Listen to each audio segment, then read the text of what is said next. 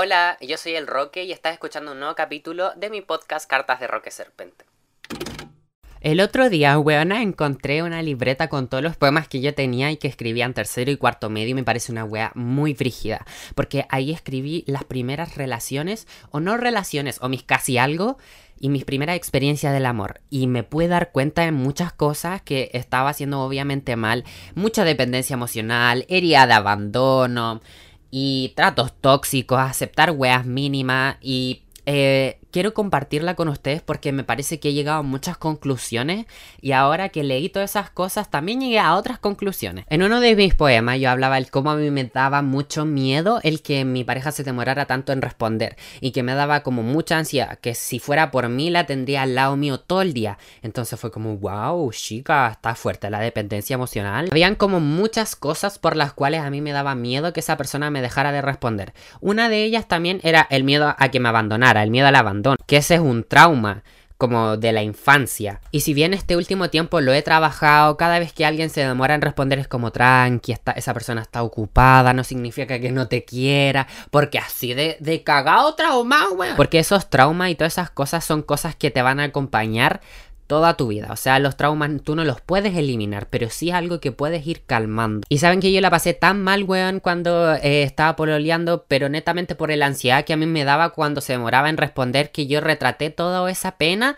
en una sesión de fotos que es la portada de este capítulo, que soy yo llorando relámpagos, porque tenía tanto miedo y tanta pena que era tan fuerte la emoción y uno no la pide. Yo no me pedía sentir así cada vez que me gustaba a alguien y es como automático, era como ya, aquí vamos de nuevo. Pero el miedo a que alguien me dejara de responder o que en sí alguien no solo me se demorara en responderme, sino que también de manera global que esa persona me abandonara, tenía como algo muy fuerte detrás. Recuerdo perfectamente que para mí el hecho de estar pololeando para, mí era sinónimo de ser una persona bonita. Yo no sé quién me habrá metido esa wea en la cabeza, buena, pero yo me lo creí y creí que por el hecho de estar pololeando era bonito. Entonces cuando yo estaba soltero decía, no, mamona, me siento feo porque nadie me está validando. Y en mi escrito yo podía haber reflejado eso, de el miedo que yo sentía a que la otra persona me abandonara porque iba a dejar de ser una persona válida. Y yo recuerdo que en un momento cuando estaba pololeando, en mi cabeza hizo como un clic, así como, ah, pero estamos pololeando, entonces somos bonitos, somos válidos, period. Entonces yo me confié y me quedé ahí. Hasta que cuando me terminaron, claramente automáticamente me empecé a sentir como menos válido. Entonces yo cuando terminé, eh, cuando me terminaron yo intenté recuperar la relación, pero no porque yo extrañara a esa persona, porque yo sabía que no era para mí, no éramos compatibles, pero sí sentía de que extrañaba el sentirme válido, porque por mi propia cuenta yo no sabía cómo hacerlo. Y bueno, pasó el tiempo en 2021 y 2022 y he tenido como puros vínculos como, como a medias pero son como, o sea, no he logrado concretar una relación y la verdad tampoco está como dentro de mis objetivos, sino como son cosas que se dan nomás.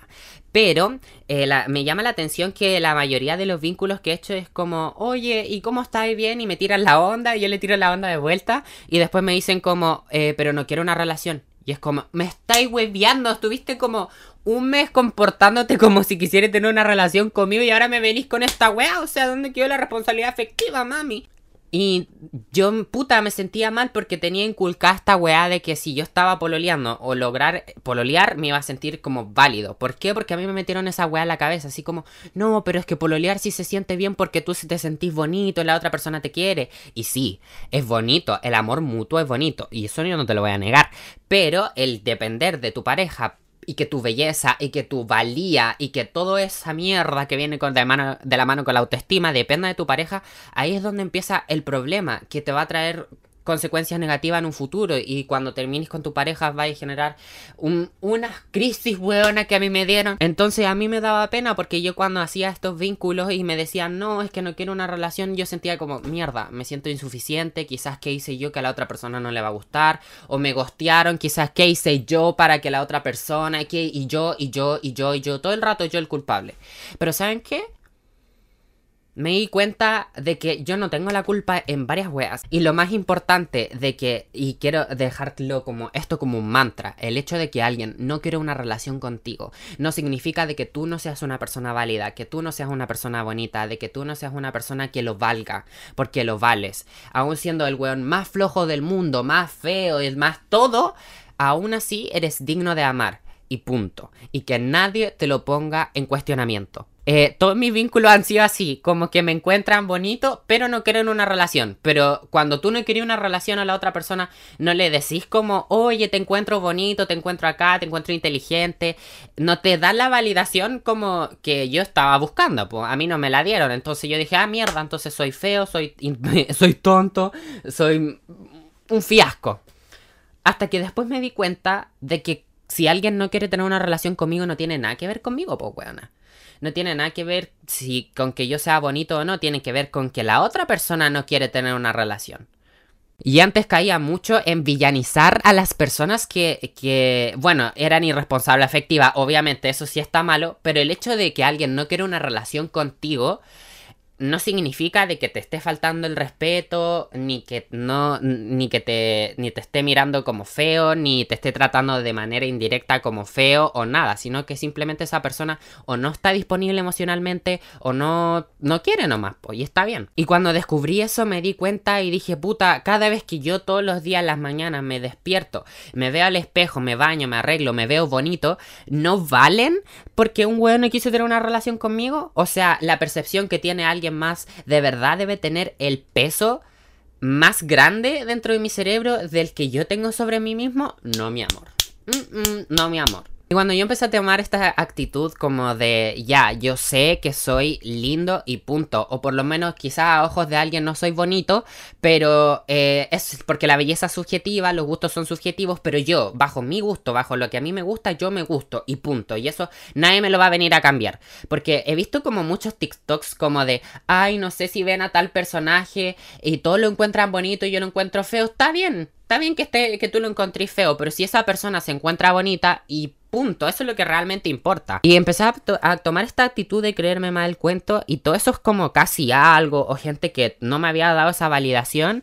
Me di cuenta de que eh, sí me encontraban bonitos, pues sí me, me, lo empezaron como a decir, pero una vez que yo ya no necesitaba esos halagos ni esas palabras, ¿cachai? Y saben qué, les voy a decir otra cosa. Llegó un momento de mi vida en el que yo intenté llenar como mis vacíos, así como eh, metiéndome con harta gente, como yo creí que... Porque yo antes era de pueblo, weón. Entonces en pueblo todo el mundo ahí era homofóbico, no había weones con los que yo me podía comer, porque tú sabes que ahí todos se sabían, entonces yo, ni cagando boluda, me iba a meter con un nene. Así que ya me vine aquí a Kemcepcien y dije, ya, aquí me voy a comer con hartos boludos, nena. Y... ¿Saben qué pasa? Que lo hice, o sea, no con muchos, pero sí me comió a, a, hombres, a varios, muchos más que el 2020 y 2021. Y no me sentí como bien. No llené ningún vacío. Al contrario, como que lo empeoré un poco, así como estaba esperando algo y me sentí triste. ¿Por qué? Porque em, no me sentía al final del día más bonito, más feo, ni más nada por haberme comido a alguien o no. Y también me pasó muchas veces que recibió como muchos halagos de personas bonitas, como hegemónicas, así como, oye, ese weón bonito es mi AP, y ese weón me encuentra bonito a mí también, es como, ay, no, soñadísimo. Pero al final del día esa weá no me llena. O sea, a mí no me llena que un weón me encuentre bonito. Porque si yo no me encuentro bonito, ¿qué es lo que realmente importa? Entonces nada me va a llenar si yo no trabajo en mí mismo y si yo eh, no pienso en lo que el roque del futuro le va a hacer bien y me, y me voy para otros lados haciendo cosas que me hacen mal, obviamente me voy a sentir mal y me voy a sentir vacío. Cuando eres una persona que tiene miedo a que lo abandonen, te conviertes también en una persona manipulable. Yo tuve una relación súper tóxica y he tenido vínculos súper tóxicos en general, en donde sabían las otras personas que yo claramente tenía miedo. Sí, yo puedo entender que cuando eh, tenía ansiedad a veces puedo, puedo llegar a ser una persona hostigante. Pero cuando tú te aprovechas de, y me amenazas, como lo hicieron conmigo, de que amenazarme cuando... Eh, cuando yo decía, oye, ¿sabes qué? No me gusta esto, no me gusta que me digas esto, me decían, ah, entonces me voy. Y me amenazaban con que se iban a ir. Entonces ahí me decían como un tipo de jaque mate. Porque yo decía, si esta persona se va, yo me voy a dejar de sentir así, entonces no, quédate. Y ahí es donde yo entraba a aceptar migas. Y me convertí en una persona completamente manipulable. Pero ¿saben qué me he dado cuenta? De que este último tiempo ya no soy ese tipo de persona manipulable. Porque cuando alguien me dice, ay no, boluda, es que me voy a ir, entonces yo le digo, váyase. váyase, no, mm, está bien. Si usted no quiere estar, váyase. Pero no, no me venga a amenazar con que usted se va a ir. ¿Sabes por qué? Porque yo ya no necesito que alguien venga a decirme que me siento bonito. O sea, que yo soy bonito. Porque yo ya me siento bonito. Cuando alguien eh, me dice que se va a ir y yo no necesito como ese tipo de validación que la otra persona o la, una pareja me puede dar. Porque yo antes de salir, antes de salir de mi casa a una cita, a cualquier lugar, yo me aseguro de sentirme bonito o de, arreglarme, de limpiarme, de como a mí me gusta. Y yo ya confío en mí. Y yo ya sé que cuando estoy feo, no estoy feo realmente, sino que estoy deshidratado y tengo que tomar agua. Y ya. Y cuando me miro en espejo, a veces con, cuando hay mucha sombra, digo, ay, a veces la iluminación, pero no significa que yo realmente sea feo. O que cuando me saco una foto y en la foto no me gusta como salgo, y después me miro en el espejo y digo, hoy ¿sabéis que eh, en la foto salgo mal porque la cámara o la iluminación estaba mal, pero aquí me veo precioso? Entonces, entonces yo confío en que me siento bonito y que la mayoría del tiempo me gusta la forma en la que me veo, aún así sin estar viéndome todo el tiempo. So, ya no necesito una pareja ni alguien que me venga a validar ni a decirme como, oye, ¿sabes qué? Eres bonito y ya. Entonces, cuando alguien me dice que se va a ir, yo le digo, váyase. I don't care. Muchas gracias por el tiempo que estuviste conmigo, pero no necesito que alguien me venga a amenazar. ¿Saben algo que he aprendido sobre la belleza y la seguridad? Es que realmente el sentirse como atractivo o el ser una persona atractiva no está en, en si tengo el pelo corto o no. Porque si yo soy una persona que sí, puedo tener el pelo más bonito del mundo, pero me siento feo por dentro y por dentro no estoy trabajado, entonces obviamente yo voy a proyectar eso y en mis acciones se me va a notar cuando alguien me vea y van a ver gestos más como inseguros, obviamente, a la hora de hablar se nota, se nota cómo exteriorizas esas cosas. Y a veces no está mal exteriorizar los miedos y las ansiedades porque son cosas normales y es parte de eh, una persona normal, ¿cachai? Tú podés ser seguro y estar triste, ojo, no estoy diciendo que no haya que exteriorizar esas cosas, pero sí la mayoría del tiempo yo sí exteriorizo porque dentro de mí ya está como de... Eh, muy como...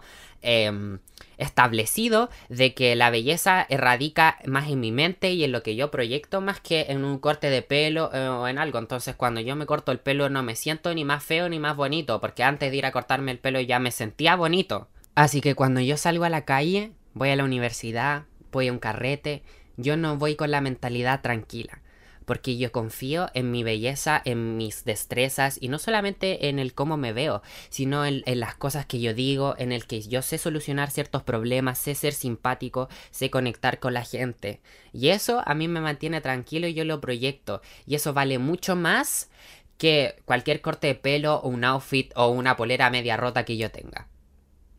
Period. Este último tiempo he hecho las paces conmigo mismo y es muy bacán, porque eh, cuando aprendí a estar solo, está en la raja ver una serie que te gusta, cuando eres genuino y sabís dónde hay que tocar, qué, apretona, qué botón hay que apretar para hacerte sentir bien y lo apretáis de verdad y te sentís bien de verdad. Veis qué series te gustan, sacarte las fotos que te gustan, subir las fotos que te gustan, eh, tener la pieza como te gusta y hacerte el gusto a ti estando solo es incomparable. Y para mí yo del 2020, que hacía todos esos poemas, le quiero decir, me encantaría dar un abrazo y decirle de que muchas veces las que él tenía ansiedad, a veces no necesariamente era por miedo a perder esa aprobación o miedo al abandono. A veces es porque de verdad esa persona con la que yo estaba teniendo el vínculo no era compatible conmigo, no era responsable, no demostraba eh, interés. Y no por el hecho de que yo tuviera ansiedad significara que yo estaba loco. A veces yo sí tenía razón y muchas veces tuve razón y no me pude dar cuenta por lo manipulado que estaba. Muchas veces que yo sentía ansiedad, la verdad estaba lo correcto, que esa persona no era la correcta, porque en donde yo me sentía ansioso, no es. En donde me daba ansiedad, ahí no era. Y sigue siendo. En donde a mí me da ansiedad, no es. Porque yo no estoy loco, weona. Porque si yo quiero que mi pareja sea responsable afectiva, que se comunique bien y que me diga las cosas cuando me las tiene que decir, que cuando le molesta algo me lo diga en vez de ir corriendo y no resolver los problemas, es lo que a mí me gusta como pareja. Entonces cuando un weón actuaba completamente opuesto a eso, a mí me daba ansiedad porque no era lo que yo quería como pareja. Y yo tenía razón muchas veces. Así que confíen también en, en, las cosas que su cuerpo les está diciendo. A veces puede ser que si esa persona sí sea compatible con ustedes, pero ustedes no estén listos para una relación y aún así no se metan en relación con gente que les hace sentir les da inseguridad y les hace sentir mucha ansiedad, porque ahí no es los vínculos de amor y de amistad y cualquier vínculo en general no te tiene por qué estar dando ansiedad todos los días y tener que estar cuestionándote todos los días. Sí, hay cosas que se pueden resolver, pero hay cosas que de verdad no tienen vuelta atrás, son casos perdidos y es mejor dejar de perder el tiempo. Y uno sabe uno sabe. Lo que pasa es que uno ha sido tan manipulado durante el tiempo, así como tan manipulado, por lo menos a mí, de que las cosas como las veía yo y como las percibía eran incorrectas, yo me sentía inseguro. Entonces cuando yo sabía que un hueón no era para mí, yo decía, ay, pero es porque yo estoy siendo exagerado, entonces mm, mejor eh, no le hago caso a esa ansiedad. Pero dentro mío, yo sabía que eso no me hacía bien. Así que las personas que estén escuchando esto, mi yo del 2020 que debía haber escuchado esto, espero que les sirva, los quiero mucho. Perdón si se sintieron retados cuando yo estaba haciendo este podcast o en general, pero cuando yo hago estas cosas eh, hablando fuerte es porque para darme fuerza. Y cuando yo lo escucho, te lo juro que me da mucha motivación. El, yo pararme eh, muy, muy fuerte y, y decir con los pantalones bien puestos que me siento seguro de mí mismo haciendo estas cosas. Los quiero mucho, cuídense, tengan, confíen en, en lo que su cuerpo eh, o las cosas que ustedes creen les van diciendo. Pongan mucha atención, sean genuinos, como lo dije en el capítulo de Amor en tiempo de inflación. Hay veces en las que uno sabe que las cosas no funcionan. Entonces, ¿para qué mentirse a sí mismo? Mejor trabajemos desde la honestidad y desde el amor, desde lo que nosotros sabemos que podemos hacer y no hacer. Los quiero mucho, cuídense y nos vemos para otro capítulo.